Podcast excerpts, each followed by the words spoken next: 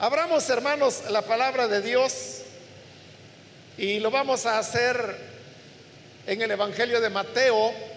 Busquemos el capítulo número 20. Ahí vamos a leer la escritura.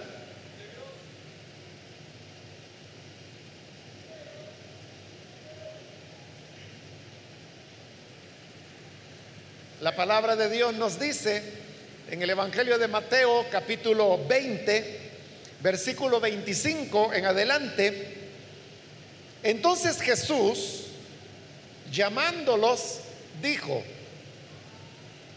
¿sabéis que los gobernantes de las naciones se enseñorean de ellas y los que son grandes ejercen sobre ellas potestad.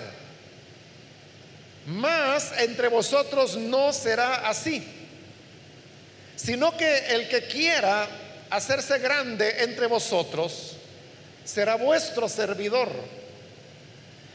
Y el que quiera ser el primero entre vosotros será vuestro siervo.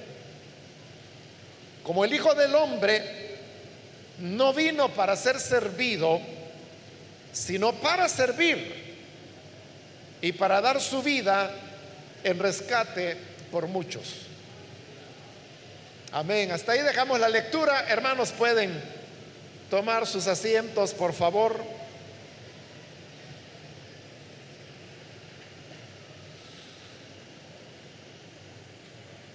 Hermanos, como se ha venido anunciando, el tema del cual vamos a estar hablando en esta oportunidad es acerca de la armonía entre la iglesia y la sociedad. Eh, todos, lo queramos o no, somos parte de una sociedad. Hay varias definiciones que se han dado acerca de qué es una sociedad pero en esencia pudiera decirse, y, es la definición más corta y al mismo tiempo más fácil de entender, que la sociedad son las relaciones que se desarrollan entre las personas. Así de simple. Y como todos nos desarrollamos, desarrollamos relaciones con otras personas, entonces todos somos parte de una sociedad. Por eso le decía que querámoslo o no, somos parte de la sociedad. Pero esto también significa otra cosa importante. Y es que ser parte de la sociedad no es algo opcional, sino que es algo que viene ya determinado por la misma naturaleza del ser humano. Desde que Dios dijo, allá en el libro de Génesis, no es bueno que el hombre esté solo, desde ese momento Dios estaba prescribiendo la sociedad para el ser humano. Todo comenzó porque Dios creó a la mujer para presentársela al hombre, pero ahí comienza una relación ya entre Adán y Eva, y ahí nace la sociedad, porque hemos dicho que sociedad son las relaciones que se dan entre los seres humanos. Estas relaciones se fueron ampliando cuando tuvieron a su primer hijo Caín, luego Abel, luego vendría Seth y luego vendrían otros hijos e hijas de Adán cuyos nombres no se mencionan en la escritura. Y luego la civilización humana se iría desarrollando y desde entonces todos somos parte de una sociedad. Entonces para los cristianos no es algo optativo que, bueno, soy parte o no soy parte de la sociedad. ¿Debo ir a la sociedad o no? Es que ya somos sociedad. La iglesia misma somos una expresión de la sociedad. Porque hemos dicho, de nuevo, sociedad son las relaciones que se dan entre los seres humanos. Entonces, nosotros todos somos parte de una sociedad que es la iglesia, porque nos relacionamos entre nosotros mismos. Ahora, si las cosas son así, ahí es donde cobra sentido el tema que hoy estamos desarrollando, que es sobre la armonía que debe haber entre la iglesia y la sociedad. ¿Y por qué tiene que ser armonía? Porque esa es la misión del Evangelio. En su carta a los Corintios, Pablo explica que nosotros los cristianos somos embajadores de Dios, que tenemos un mensaje. Y este mensaje es el mensaje de la reconciliación. El mensaje que invita a los hombres a reconciliarse con Dios. Pero reconciliación con Dios implica también reconciliación con los hombres. Porque, como también lo dice la carta de Juan, nadie puede decir que ama a Dios a quien no ve, si a su hermano a quien sí ve no le ama. Reconciliación con Dios entonces implica reconciliación con el prójimo, con los seres humanos. Y si este es el mensaje para el cual Pablo dice que Dios nos ha constituido embajadores, entonces es un mensaje de reconciliación el que nosotros debemos llevar a la sociedad. Y esa reconciliación debe comenzar por la relación que se da entre la iglesia y el resto de la sociedad. Cuando hablo de iglesia, no necesariamente me estoy refiriendo a la iglesia como una entidad corporativa. Es decir, si hablamos, por ejemplo, de la iglesia del IM, entonces uno piensa en la institución, en esa entidad jurídica reconocida por el Estado salvadoreño y que se llama Misión Cristiana del IM. Pensamos en eso, en algo institucional. Y es verdad que ese es un aspecto de la iglesia. Pero más estoy hablando de iglesia en el sentido en que todos somos parte del pueblo de Dios, nacidos de nuevo, y por esa razón también hemos llegado a ser iglesia del Señor y cada uno individualmente lo que hagamos es algo que la iglesia está haciendo. Entonces, eh, hablamos de las relaciones de la iglesia con la sociedad. Pero yo quiero que vayamos, hermanos, a la expresión, digamos, más sencilla de esas relaciones para luego ir hablando de las otras. Entonces, la, la relación inicial o primaria, digamos, del ser humano es su propia familia. Y usted sabe que repetidas veces se dice, y esto lo reconoce toda la gente, que la familia es la base de la sociedad. Entonces, si vamos a construir armonía entre la iglesia y la sociedad, entonces esa armonía debe comenzar por la familia. Pero no voy a desarrollar este tema porque ese es el tema que ya se tocó el día lunes, que fue armonía dentro de la familia. Ahora, habiendo ya cubierto el tema de la armonía dentro de la familia, tenemos la familia y esta familia se comienza a relacionar con los vecinos, con las demás personas que viven en una comunidad, en un barrio, en una colonia, en una residencial, donde quiera que usted vive. Es decir, que esta familia está insertada dentro de, una comunidad, a menos que usted viva en el campo y no tenga ningún vecino un kilómetro a la redonda, ¿no? Pero eso es bastante improbable. Lo más probable es de que todos tenemos vecinos. Entonces, ¿cómo debemos relacionarnos con esos vecinos?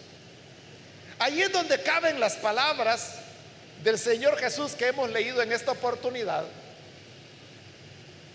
Lo que ocurrió es que ya el Señor iba camino a Jerusalén y entonces hubo dos de sus discípulos que le pidieron a su mamá que fuera a Jesús para pedirle un favor.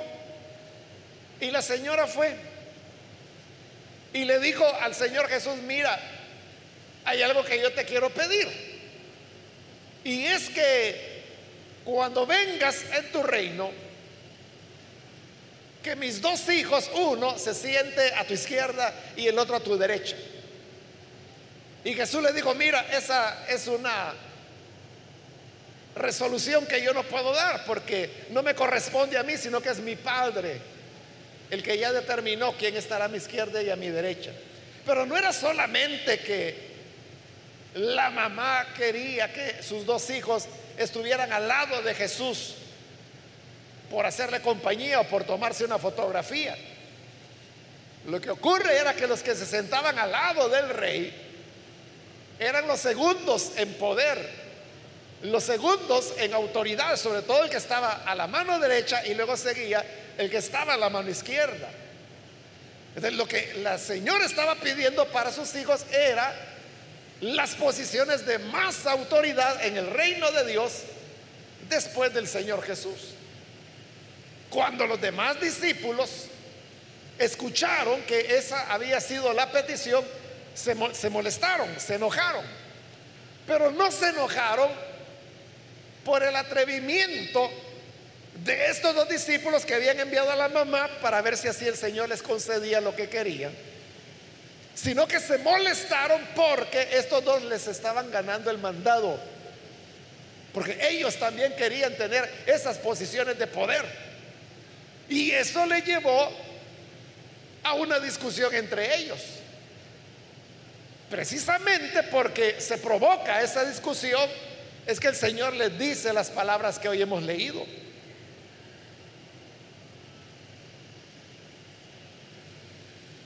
Sabéis que los gobernantes de las naciones se enseñorean de ellas y los que son grandes ejercen sobre ellas potestad. Esa era la realidad y sigue siendo la realidad hasta el día de hoy. Que el que tiene algún nivel de poder en, esa, en ese contexto era un reino. En nuestro contexto sería un país. Lo que hace es que utiliza ese poder para ejercer dominio sobre los demás. Entonces, la persona se vuelve autoritaria, la persona se acostumbra a mandar, a dar órdenes, porque interpreta que el poder lo tiene para valerse de él y para sojuzgar a las demás personas. Ese es el concepto del mundo y esa era la idea que los discípulos tenían. Pero ahora viene el Señor y va a quebrar todo eso. Y les dice en el versículo 26, más entre vosotros no será así. Entre los cristianos no debe ser así, no debe ser que buscamos relevancia o poder para servirnos de los demás, sino que dijo, el que quiera hacerse grande entre ustedes será el servidor de todos. En el reino de Dios todo es a la inversa. En el reino de Dios el grande no es el que tiene muchos acompañantes, que tiene todos tienen que paralizarse porque Él va a pasar por la calle. En el reino de Dios no es así. Es todo lo contrario. La grandeza reside en servir a los demás y ser el más pequeño de los demás. Versículo 27, el que quiera ser el primero entre vosotros será vuestro siervo. ¿De quién es el más importante? El más importante es el que sirve. Y ahora viene el Señor y se pone Él como ejemplo cuando dice como el Hijo del Hombre. No vino para ser servido, sino para servir y para dar su vida en rescate por muchos. Entonces el Señor Jesús no vino para aprovecharse de la gente o para mandarles o para manipularlos o para ejercer sobre ellos autoridad, que era lo que los discípulos querían y que lo habían aprendido del modelo de los gobernantes mundanos. Pero Jesús vino para servir. Y vino para servir a los enfermos, a los ciegos, a los paralíticos, a los niños, a las mujeres, a los despreciados de la sociedad. Entonces, Él vino para servir. Y poniéndose como ejemplo, dice, esa será la grandeza en medio de ustedes. Volviendo al tema de la armonía con la sociedad. Muchas veces, hermanos, la iglesia toma una actitud de superioridad. Toma una actitud en la cual ve por arriba del hombro a las demás personas, porque decimos, no, ellos no son creyentes, son del mundo. Pero ese no es el modelo que Jesús nos enseñó para relacionarnos, porque cuando hay gobernantes y hay gobernados, ahí hay una relación. Es decir, ahí hay sociedad. ¿Cuál debe ser el modelo para la iglesia que permita armonía con la sociedad? La respuesta es servicio. ¿Cómo podemos crear armonía entre la iglesia y la sociedad cuando la iglesia sirve? Y repito, estoy hablando de iglesia de la cual todos somos parte, no estoy hablando de la institución. De cada uno de nosotros debemos servir. Esa es la clave de la armonía. Ahora, ¿cómo nos relacionamos con la sociedad? ¿O, en qué están esas relaciones? Como le dije, y vamos a comenzar de lo más básico, de lo primario que es la familia, ¿no? Pero luego esta familia, como decíamos, está insertada en una comunidad. Entonces, ¿cómo es, por ejemplo, su relación con sus vecinos? ¿Usted tiene buenas relaciones con sus vecinos? O quizá debía hacer otra pregunta antes.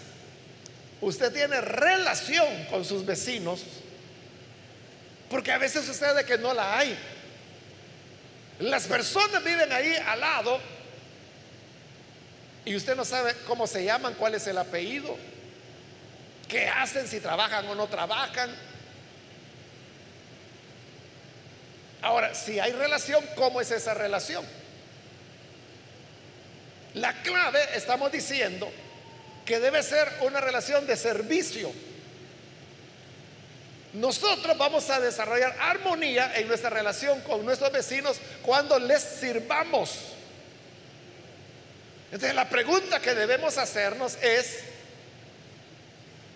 ¿servimos nosotros a nuestro vecino? ¿Sirve usted a su vecino? ¿O es una relación tirante? Es una relación donde usted dice, es que mire, yo lo saludo, buenos días, y de ahí no paso porque es gente conflictiva, pero el conflicto no se da porque usted converse con las personas. Lo que hay que hacer es servirles. Entonces, la gran pregunta es, si verdaderamente estamos sirviendo, debemos estar al servicio de nuestros vecinos, que es, como le digo, la relación básica que todos tenemos dentro de la sociedad. ¿Usted considera que sirve al vecino cuando le pone, por ejemplo, la radio a todo volumen o le pone los himnos en un parlante a todo volumen y usted dice, para que oigan, para que crean? Y alguna vez se ha convertido un vecino suyo porque le pone el escándalo. O más bien sirve eso para crear conflicto.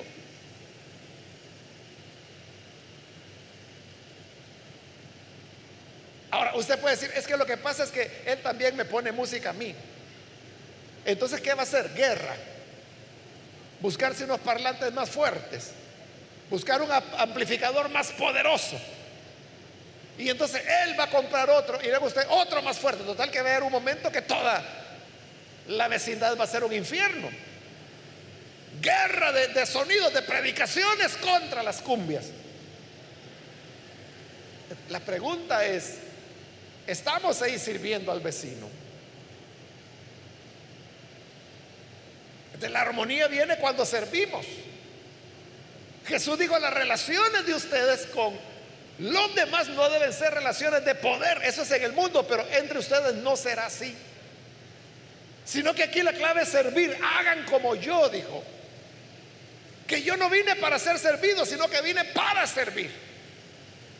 Entonces debemos pensar en maneras de servir a nuestros vecinos. ¿En qué? Pues yo no lo sé. Porque usted conoce a sus vecinos y usted conoce cuáles son las necesidades de su comunidad. A veces puede ser simplemente, hermanos, respetar el espacio donde su vecino se parquea. Comienza con cosas así muy sencillas. O tal vez el vecino tiene garage. Procurar dejarle la entrada despejada para que él no tenga problemas en la entrada. O tal vez pueda ser que en el vecindario hay problemas, por ejemplo, con la recolección de la basura o no la recogen. Y es necesario llevarla a algún lugar a depositarla. Usted le puede ofrecer al vecino, vecino, si quiere le llevo su basura. eso es algo que nadie hace.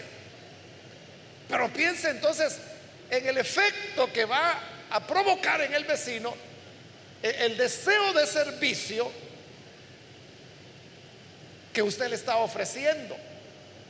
Entonces, maneras de servir a los vecinos, hay muchas. Compartiendo algo que cocinó, ayudando de, de alguna forma, apoyándose Hoy con esto de la escasez del agua, tal vez el vecino no tiene, pero usted sí fue precavido y tiene un poco más, o su familia es más pequeña, entonces comparte para cubrir las necesidades de los unos con los otros. Pero la clave es el servicio. De cuando estamos sirviendo, es cuando se va desarrollando armonía.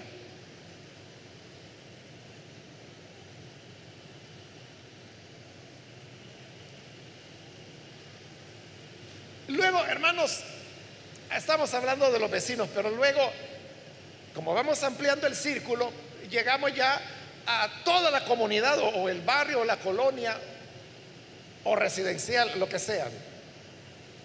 entre vecinos hay diversas necesidades. A veces la necesidad puede ser la pavimentación de una calle, o que hay que cambiarle el techo a la escuela. Y todos se lavan las manos, ¿verdad? Porque dicen, no, no, eso le corresponde al Ministerio de Educación. U otros dirán, no, eso que lo haga la alcaldía. Y mientras se está peleando y discutiendo que a quién le corresponde, los niños siguen bajo el techo agujereado de la escuela. Pero entonces como comunidad donde los niños de esa comunidad van a esa escuela, se puede tomar una iniciativa. Y ahí es donde usted como cristiano, ese es otro nicho de servicio donde los creyentes pueden servir. No es que usted no trabaja o no estudia y que por eso le sobra tiempo y que como no tengo nada que hacer, entonces yo voy a promover esta iniciativa. Tal vez usted es el que tiene los horarios más apretados. Pero como se trata de servir, es entonces correr la siguiente mía. Como lo dijo el Señor Jesús.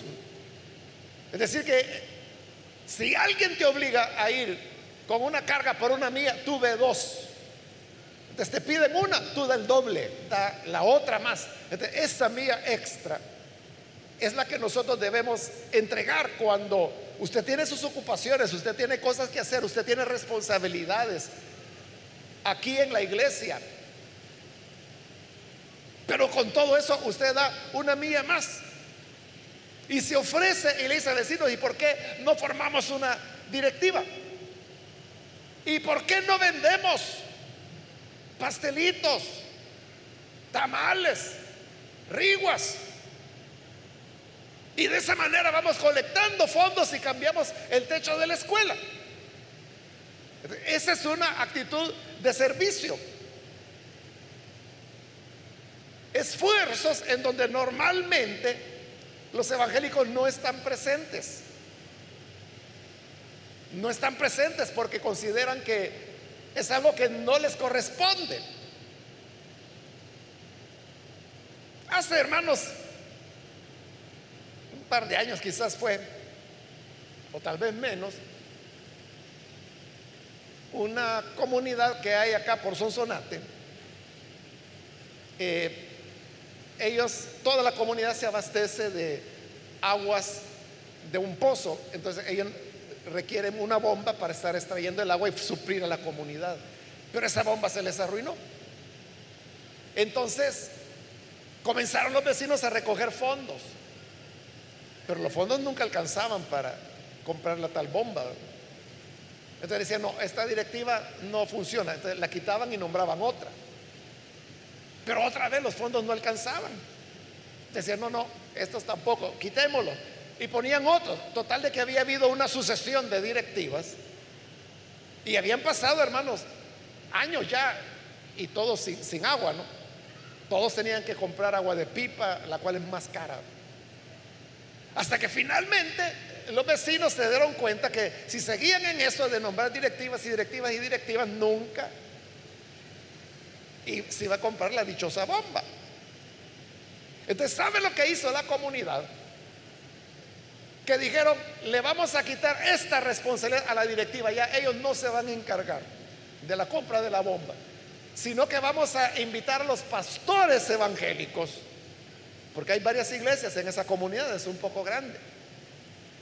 Para que ellos administren el fondo y a ellos les vamos a estar entregando la contribución. Ahí tenemos una iglesia nosotros. Y al hermano también lo llamaron. Y él me llamó y me preguntó qué hacían ante una situación como esa. Y yo le dije, pero oigan, si ese es un honor el que la comunidad les está dando. Porque lo que les están diciendo es, no confiamos en nosotros mismos, pero sí confiamos en ustedes porque son pastores. Administren esto.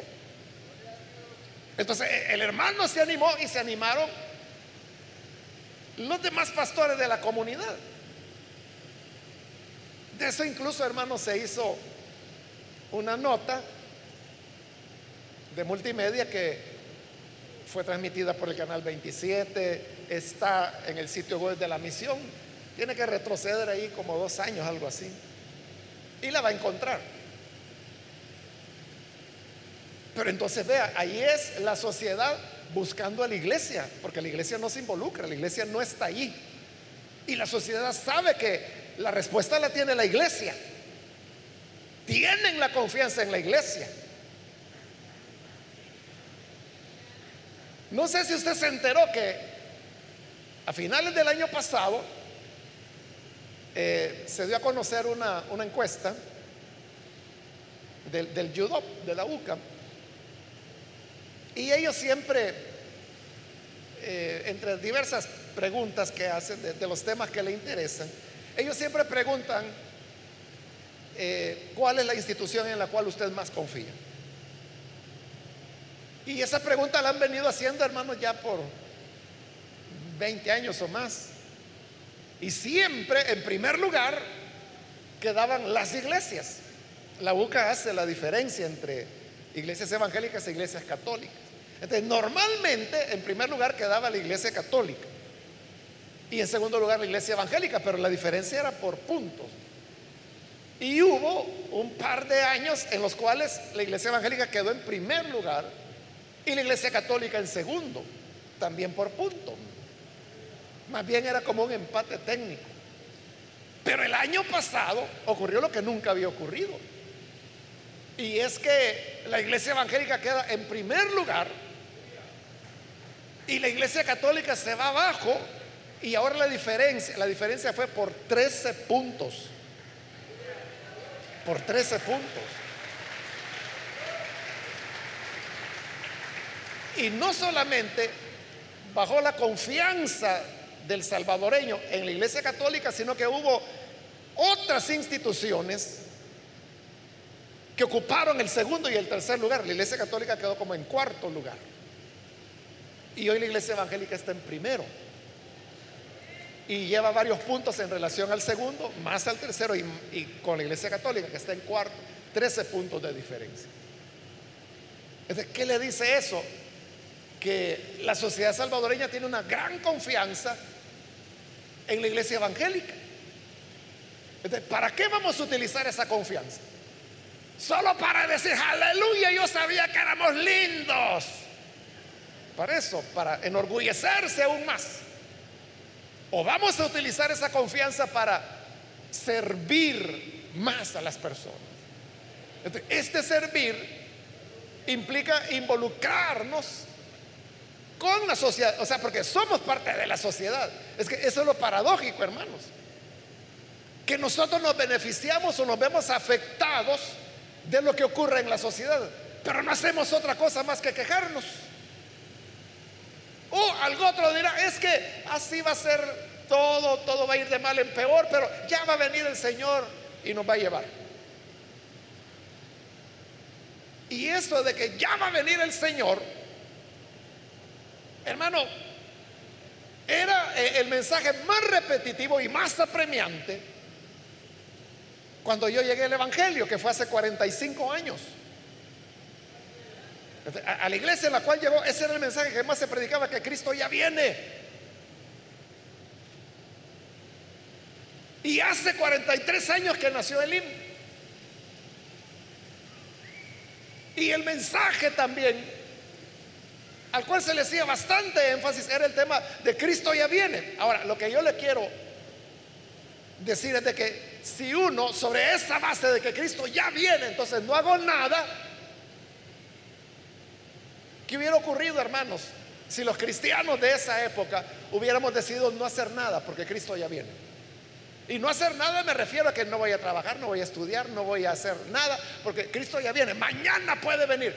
Y sinceramente así lo creíamos, hermanos. En verdad nosotros pensamos que de un momento a otro ya, ya, ya viene. Pero eso no nos detuvo, sino que al contrario, comenzamos a planear y a trabajar como que si Cristo no fuera a venir hasta dentro de 300 años. Pero a vivir nuestra espiritualidad como que si Cristo volviera ahora. Este saber combinar la inminencia de la venida del Señor con el hecho de que pueden pasar otros 40 años. Si usted me dice, no, no, ¿cómo va a creer? Es que lo mismo le hubiera dicho yo hace 45 años. Porque es lo que yo creía. Y si alguien me hubiera dicho, mire, van a pasar 45 años sin Jesús no haber venido, yo le hubiera dicho, blasfemo, cállese. Apártate de mí, Satanás, le hubiera dicho.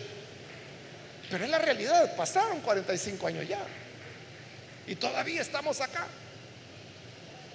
Entonces, el punto es de que la iglesia cuando gana armonía con la sociedad está, está evangelizando. Porque evangelizar no es solamente como nosotros, hermanos.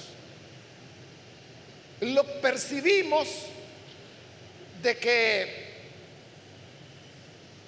tengo que hablarle de Cristo. Y le comenzamos a decir a la gente, bueno, ¿y usted cuándo se va a arrepentir? Y a veces les hablamos duramente, ásperamente. Y decimos, es que le tengo que decir sus verdades en la cara. Y lo que logramos son enemigos. O que la gente desarrolle rechazo hacia las iglesias porque dice, bueno, ¿por qué son tan ofensivos? Si dicen estar a nombre de Dios, ¿por qué son tan agresivos? ¿Por qué me viene a ofender?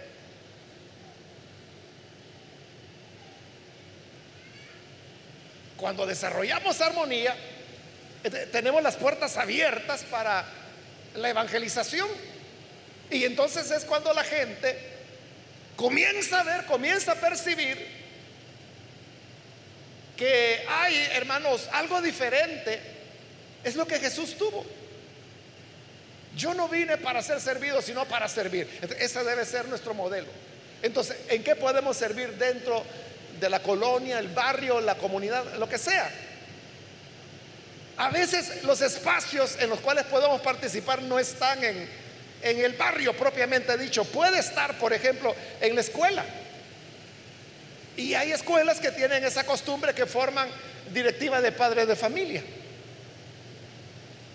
Y estos son los que están velando. Bueno, hay, modelos en los cuales hasta ellos son los que contratan.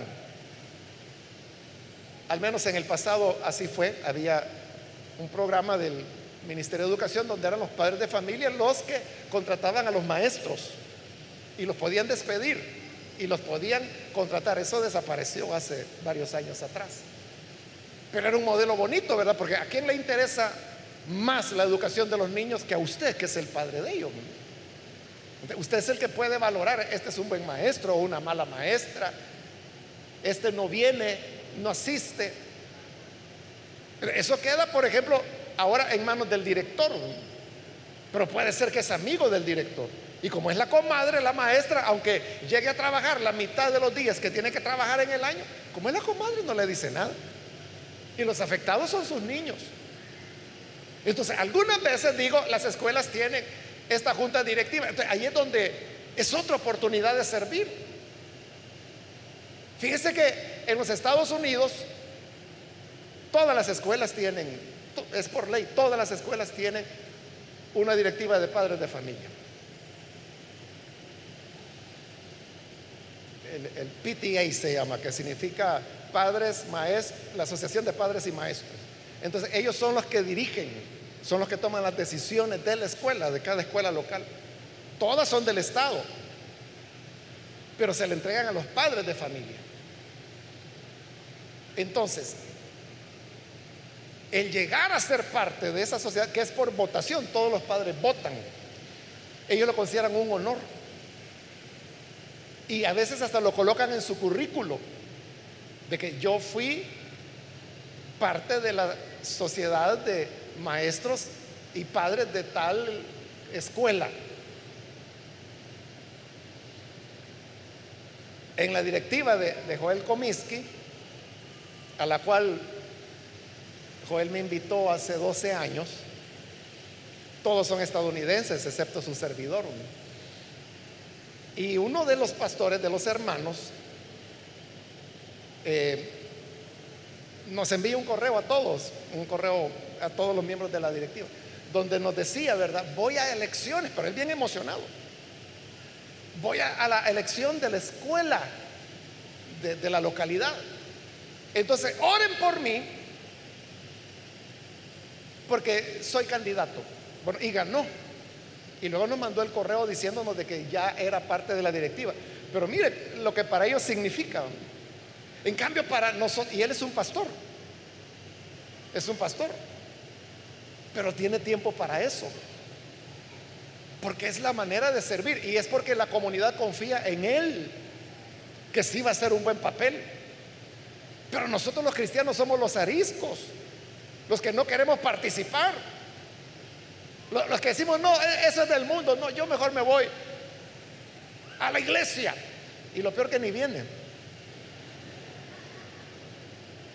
Y es verdad que dentro de la iglesia hay bastante actividad, pero lo que sucede es que no hemos dejado de ser seres humanos. Usted no ha dejado de ser padre, usted no ha dejado de tener hijos, hijas.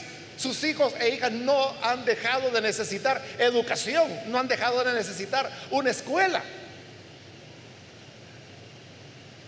Entonces, son áreas en las cuales podemos, hermanos, irnos involucrando y llegar a, a ser parte de elementos en los cuales podemos servir.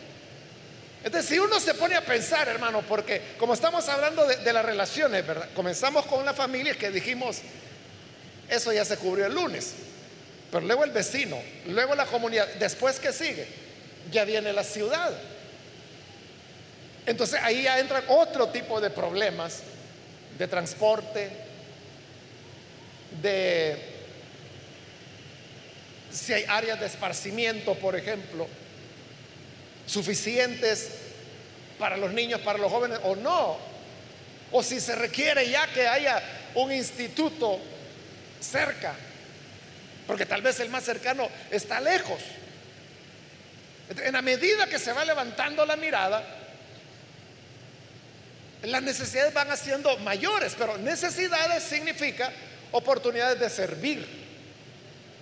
Debemos verlo de esa manera, como un espacio que Dios está abriendo para que nosotros podamos servir. Entonces cuando usted sirve con esa tan buena voluntad que tiene, con su integridad, con su honestidad, con su respeto hacia las opiniones de las diversas personas, entonces eso va creando armonía.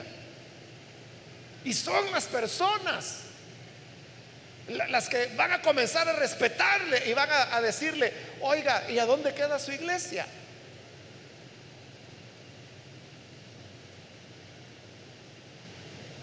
Yo, hermanos, ya varias veces me ha pasado que hay hermanos, hermanas que yo no conozco, son de otras iglesias. Yo no sé quiénes son ellos, pero ellos vienen y me saludan. Y a veces se ponen a platicar conmigo. Y algunos de ellos tienen negocios o tienen empresas. Y ya me ha pasado varias veces que me dicen, mire, me dice, fíjese que allí en la empresa trabaja Daniel González. Ah, vaya, le digo yo. Y yo, qué sé, ¿verdad? ¿Quién puede hacer? Y es, varias veces me ha pasado que ellos dicen, lo felicito, me dice. Porque mire, esta es una gran persona. Es un gran trabajador.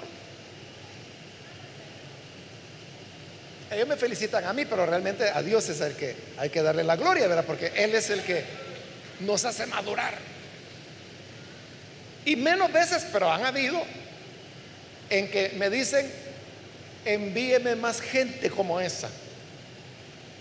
Esa clase de trabajadores son las que yo deseo. Entonces, ¿Por qué estas personas quieren esa clase de trabajadores? Y ellos tienen familia, ellos tienen amigos, ellos tienen vecinos a los cuales pudieran dar trabajo, pero ¿por qué quieren que sean ustedes los del IN que vayan a trabajar ahí? Porque han visto el desempeño. Te dice, esta clase de gente me conviene, estos no me roban, estos sí que de verdad se esfuerzan. Con esto vamos a salir adelante eso, hermanos, eso es servicio. Ahora, ahí le estoy hablando de empresarios que son cristianos ya. Pero eso puede ocurrir con otros que no lo son. no son creyentes, pero no son tontos. ellos saben cuando una persona tiene un buen desempeño. Y eso es lo que crea armonía. Y es lo que está produciendo una evangelización sin que usted se dé cuenta.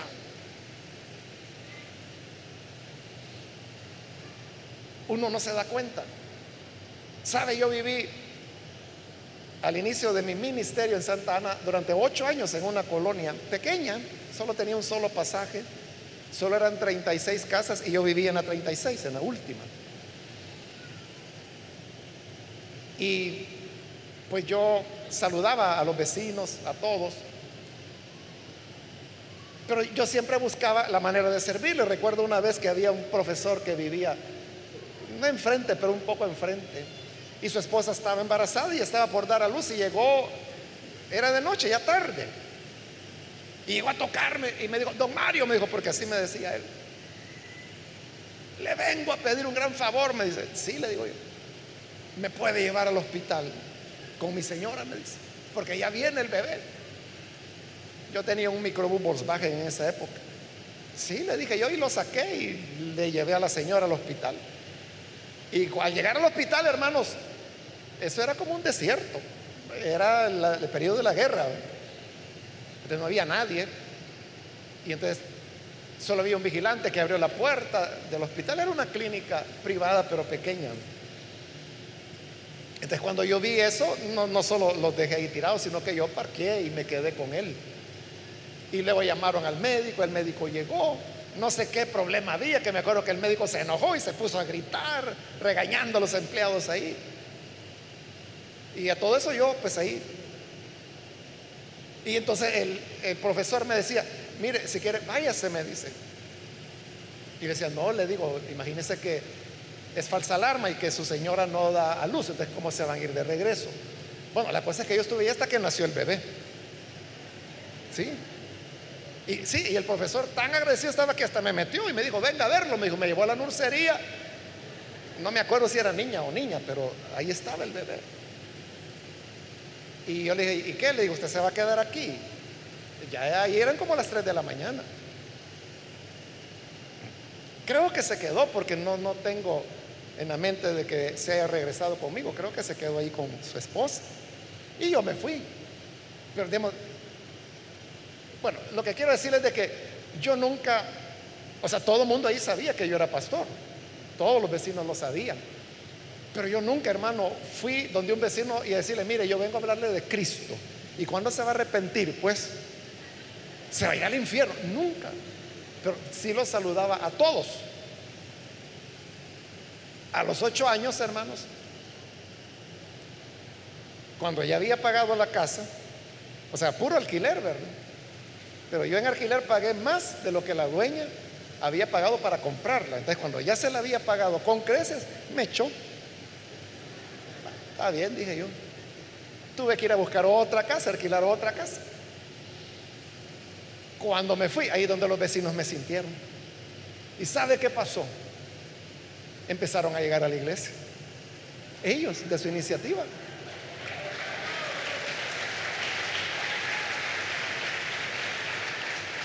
De repente empecé a verlos en la iglesia. Bueno, y algunos ahí están todavía. Unos se fueron del país, otros ya no viven en la ciudad. Otros se casaron y se fueron con sus esposas. Pero hay, hay personas que están todavía en la iglesia y tienen privilegios en la iglesia. ¿Qué fue lo que los evangelizó? No fue, hermanos, un evangelismo agresivo, no fue... E, es que, o sea, yo sí recuerdo, hermanos, que invitaba, por ejemplo, a niños y niñas. Y los llevaba a la iglesia, pero porque eran niños, pero a los adultos no, nunca lo hice. Pero entonces, ¿qué fue lo que los movió? El servicio. Por eso le digo que también es una forma de evangelización. Entonces, muchas veces nosotros estamos transmitiendo el mensaje sin palabras.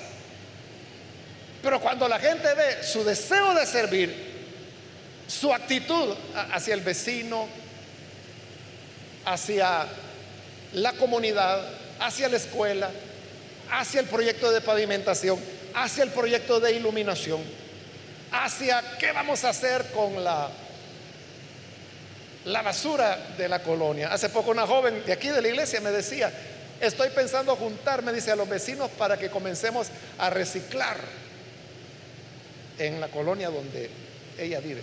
Y yo le dije, excelente, le dije, y hasta le di ideas de lugares donde le pueden comprar el plástico, el papel y el metal, las latas que los vecinos recojan. Entonces yo le dije, y eso puede servir para las mismas necesidades de la comunidad le va a salir de gratis. Porque la basura tiene un valor, lo que pasa es que nosotros somos los que no lo sabemos. Pero sí tiene un valor. esas son maneras en cómo la iglesia logra armonía con la sociedad. Que Dios nos ayude, hermanos, para que nosotros podamos ser sabios y que como el Señor Jesús hagamos como lema nuestro no, quiero ser servido, sino que vine para servir. Entonces no es para que la sociedad me sirva a mí, no es para que yo diga, este país no sirve. Entonces, ¿qué vas a hacer por este país? ¿Te vas a quedar quejando todo el tiempo? No hemos venido a ser servidos, hemos venido a servir. Y si es necesario, como dijo el Señor, a poner nuestra vida en rescate de muchos. Amén, hermanos. Vamos a cerrar nuestros ojos y vamos a inclinar nuestro rostro. Antes de hacer la oración, yo quiero invitar, si hay con nosotros personas que todavía no han recibido al Señor Jesús como su Salvador, Pero si usted ha escuchado hoy esta enseñanza, yo quiero animarle para que usted no vaya a dejar pasar esta oportunidad y pueda recibir al Señor Jesús como su Salvador. Por eso yo quiero invitar, sé con nosotros algún amigo o amiga que necesita venir al Hijo de Dios por primera vez. Ahí en el lugar donde está, póngase en pie en señal de que usted desea recibir a Jesús. Y nosotros con todo gusto oraremos por usted para que la gracia de Dios le alcance y le cubra. Muy bien, aquí hay una persona, Dios lo bendiga, bienvenido. Alguien más que necesita venir para recibir al Hijo de Dios, puede ponerse en pie para que oremos por usted. Algún otro amigo o amiga que ahora entiende que esto de creer en Jesús no es solamente una cuestión de iglesias, de convertirse en cucaracha de iglesias, como dicen algunos, sino que es ir a nuestra sociedad y ser luz, ser sal, como Jesús lo dijo. Hay alguien más que necesita venir, póngase en pie.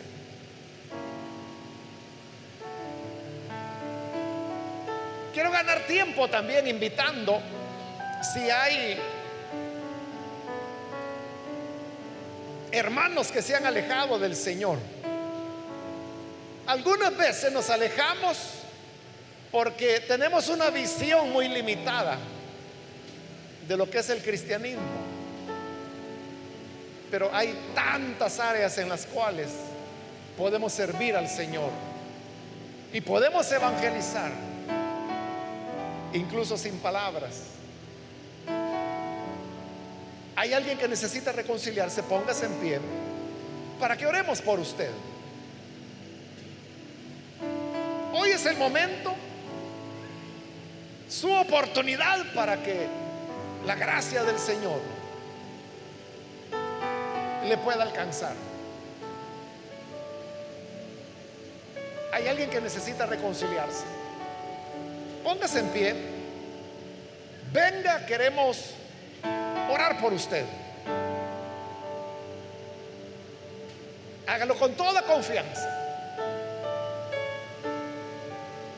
Ya sea que es primera vez que entrega su vida al Señor o se reconcilia, puede ponerse en pie para que oremos. Muy bien, aquí hay un joven, Dios lo bendiga. Aquí hay otra persona más, Dios la bendiga, bienvenida.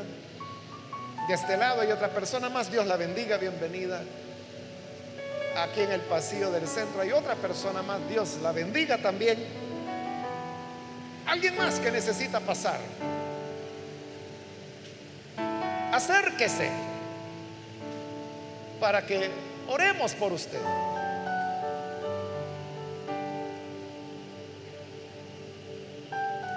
Voy a terminar ahora, hago el último llamado. Si hay alguien más que necesita venir al Señor por primera vez o se va a reconciliar, le invito para que ahí en el lugar donde está se ponga en pie en señal que desea tomar esta decisión. Es ya la última invitación que hice.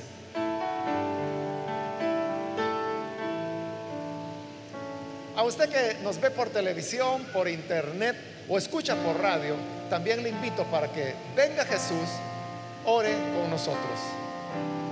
Señor, gracias te damos por las personas que están aquí al frente, como también aquellos que a través de los medios de comunicación se están sumando a esta oración para recibirte a ti como Salvador. Te ruego, Padre, que puedas perdonarles, salvarles redimirles, hacer de ellos nuevas criaturas, nuevos hombres, nuevas mujeres. Y que todos, Señor, ya reconciliados por la sangre, podamos disponernos a servir, sabiendo que en la medida que servimos a los demás, estamos evangelizando con hechos. Ayúdanos para que nuestro servicio sea sincero y totalmente desinteresado, con el único objeto de favorecer a las demás personas.